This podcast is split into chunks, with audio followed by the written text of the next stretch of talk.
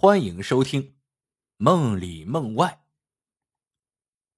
这一天，王氏从县城回来，为了早点回家，便抄近走了一段山路。谁料走着走着，突然脚下一软，掉进了一个树洞。待他清醒后，才发现自己正置身于一片林子里。这林子很热闹，不远处还有一处赌坊。王氏走到赌坊窗下，只见赌坊里约莫十五六个人正掷着骰子，其中竟然还有王氏的丈夫张猎户。不大功夫，王氏就看到丈夫一屁股坐在椅子上，捂着脑袋唉声叹气；另一拨人则兴奋的收着桌上的银两。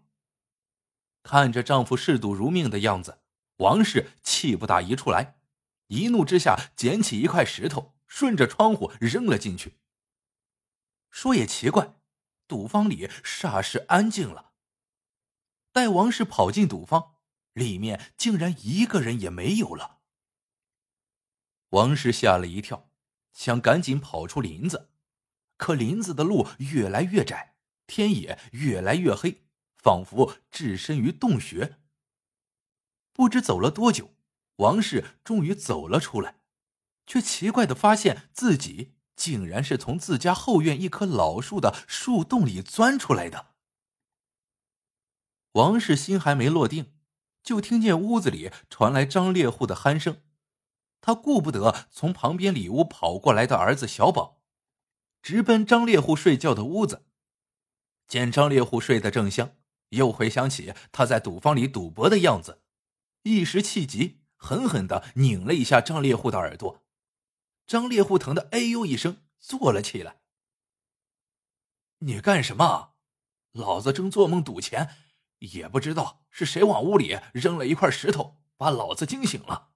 刚又睡着，你个臭娘们就拧老子的耳朵。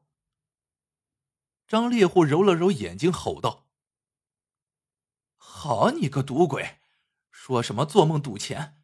我分明看见你在山林里跟人赌钱。”你溜的倒是够快，我刚进去，你人就没影了。王氏训斥道：“说什么呢？我今早卖掉猎物就回家睡觉了，哪有空赌钱？那你卖猎物赚的钱呢？拿出来给我看看。”王氏把手一伸：“喏，都在这儿呢。”张猎户从枕头下掏出钱袋子。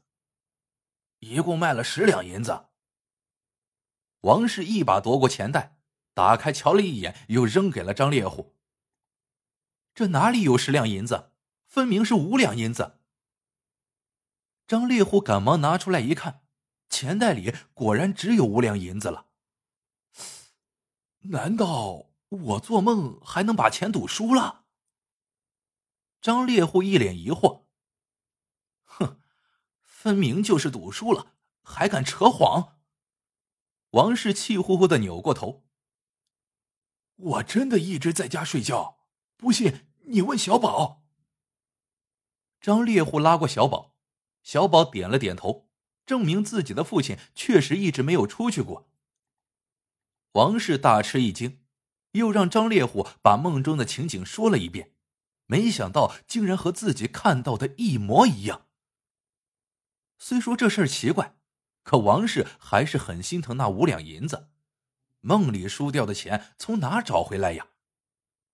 这时，张猎户一拍脑袋，对王氏说道：“既然你能进到我的梦里，不如我再睡一会儿，你再去我梦里转一圈，看看能不能把那五两银子给找回来。”说完，张猎户倒头就睡。王氏觉得这个办法可行，想到之前是从自家老树的树洞里回来的，打算再钻回树洞试试。还没等王氏出门，小宝就拉住了他的袖子，死活要跟着一起去。王氏拗不过，就带着小宝一起钻进了树洞。果然，王氏带着小宝从树洞里进去后，走了不远，又看到了那间赌坊。只见张猎户正跟几个泼皮嚷道：“这剩下的五两银子，我全押上。”王氏一边叫小宝在外等着，一边准备进去拿银子。没想到这次张烈虎手气不错，赢了不少钱。当王氏闯进屋子时，张烈虎先是一惊，然后又嬉皮笑脸的说：“娘子，这回咱们可赢钱了。”王氏还没来得及说什么，突然从窗外射进来一颗弹丸，擦着张猎户的耳朵就过去了。瞬间，屋子里除了王氏之外，其他人都消失了。王氏急忙跑出屋子，原来是小宝用弹弓打鸟，不想弹丸飞入了屋内。王氏担心丈夫的安危，急匆匆拉着小宝从原路返回。不多时，就又从自家的树洞里钻了出来。王氏和小宝一进屋，就看见张猎户正拿着破布头擦耳朵上的血。真他娘的晦气！刚梦到手气好起来，就又被惊醒了。张猎户埋怨道：“王氏眼尖，一眼就看到床铺上那鼓鼓的钱袋，一数，足足有三十两。”张猎户和王氏兴奋的叫起来。待两人冷静下来，张猎户又提议道：“既然我做梦都能赢钱，而且手气这么好，不如你再去我梦里转一圈。如果我能多赢点钱，那最好；如果见我输钱，你就唤醒我，如何？”王氏想了想，这倒是个稳赚不赔的买卖。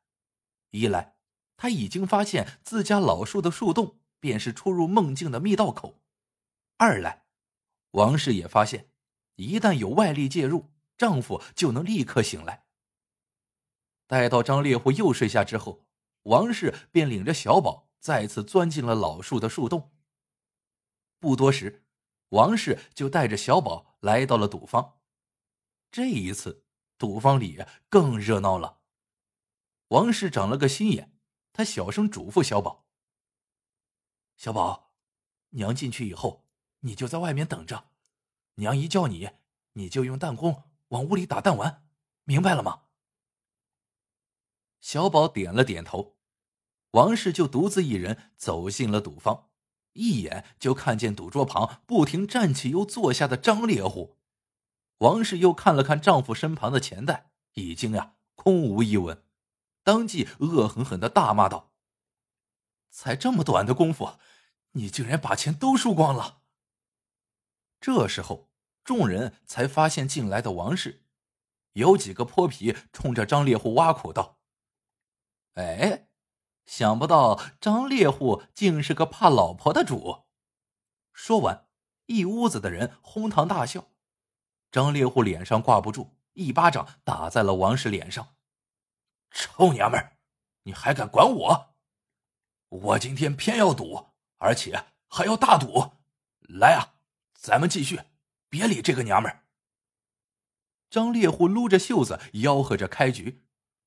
这时，一个泼皮冷笑道：“我说张猎户，你的钱都输光了，拿什么跟我们赌啊？”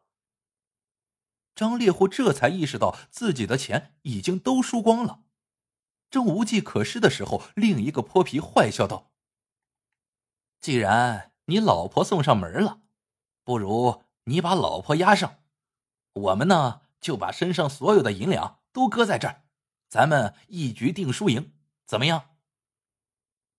张烈虎看了看王氏，又看了一眼桌上的银子，咬着牙蹦出了一个字：“好。”王氏可被吓了一大跳。他万万没想到张猎户会把自己压上。如果张猎户真把自己给输了，那在这梦里自己可是凶吉难测了呀。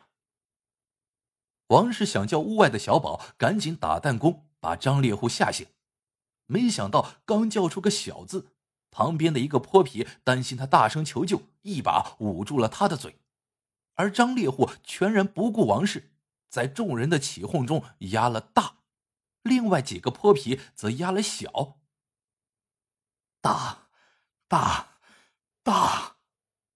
张猎户嘶哑着嗓子喊道：“小，小，小！”另外几个泼皮也不甘示弱。只听一人大叫了一声：“开！”王氏吓得闭上了眼睛。赢了，赢了，这些钱都是我的了。王氏听到张猎户大叫，方才睁开眼睛，长舒了一口气。张猎户一边哈哈大笑，一边伸出手臂，把桌上的银两揽到自己的怀里。突然，张猎户的笑声戛然而止。只见张猎户身子向后一仰，倒在地上起不来了。王氏急忙扑向丈夫，可还没等走到跟前，张猎户就消失不见了。王氏转身看了看四周，屋子里的其他人也都消失了。王氏情知不好，猜测张猎户肯定是从梦中醒了，她怕丈夫出意外，慌慌张张的跑出屋外。拉起小宝就朝回去的路跑去。可刚一会儿功夫，外面就变得天昏地暗，辨不清方向。就在这时，王氏看到有光亮，仿佛从一扇门中射出，正要领着小宝朝门的方向奔去，突然咔嚓一声，那门竟然关上了。三天后。香林发现已经死了的张猎户，急忙报告了官府。经仵作验尸得知，张猎户死于兴奋过度，突然猝死。官府办案的人还发现，在张猎户的身旁有一个装满了银两的钱袋。更奇怪的是，官府派出好几拨人，搜遍了十里八乡，也没有寻得王氏母子的下落。王氏母子就这样不知所踪了。再后来，张猎户的家变成了一个废宅，偶尔有孩童到他家后院玩耍。